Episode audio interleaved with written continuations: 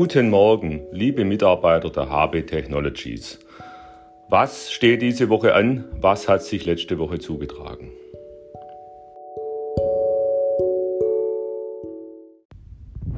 Back to Normal ist in der aktuellen Situation gar nicht so einfach.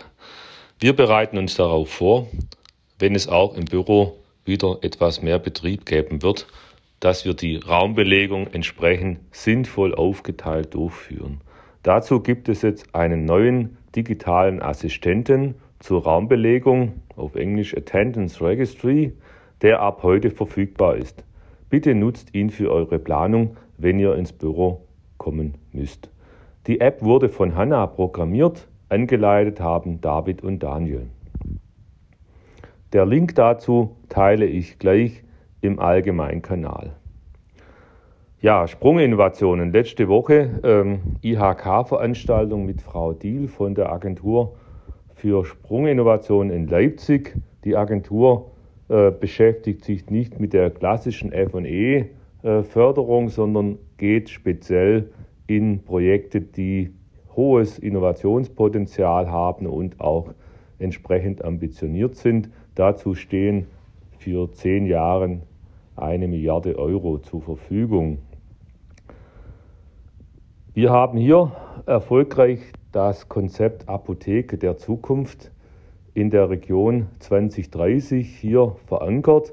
Hier kam letzte Woche ja der Bescheid, dass das Biological Development Center mit der Uni zusammen äh, gefördert wird.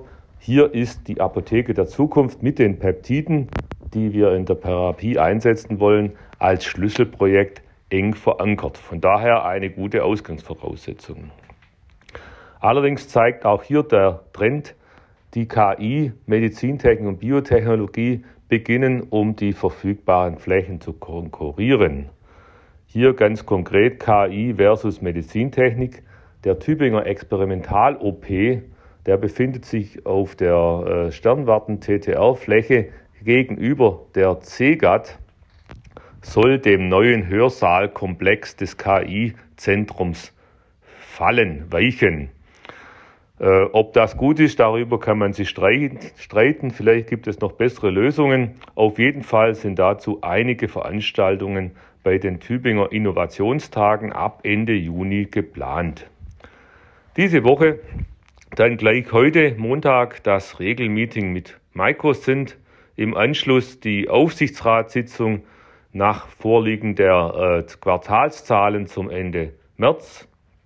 Am Mittwoch tagt dann der Biometech e.V. und von Mittwoch bis Freitag Nachmittag findet die virtuelle Tagung der Bio Deutschland zum Fokusthema Corona Projekte der deutschen Biotechnologieakteure statt.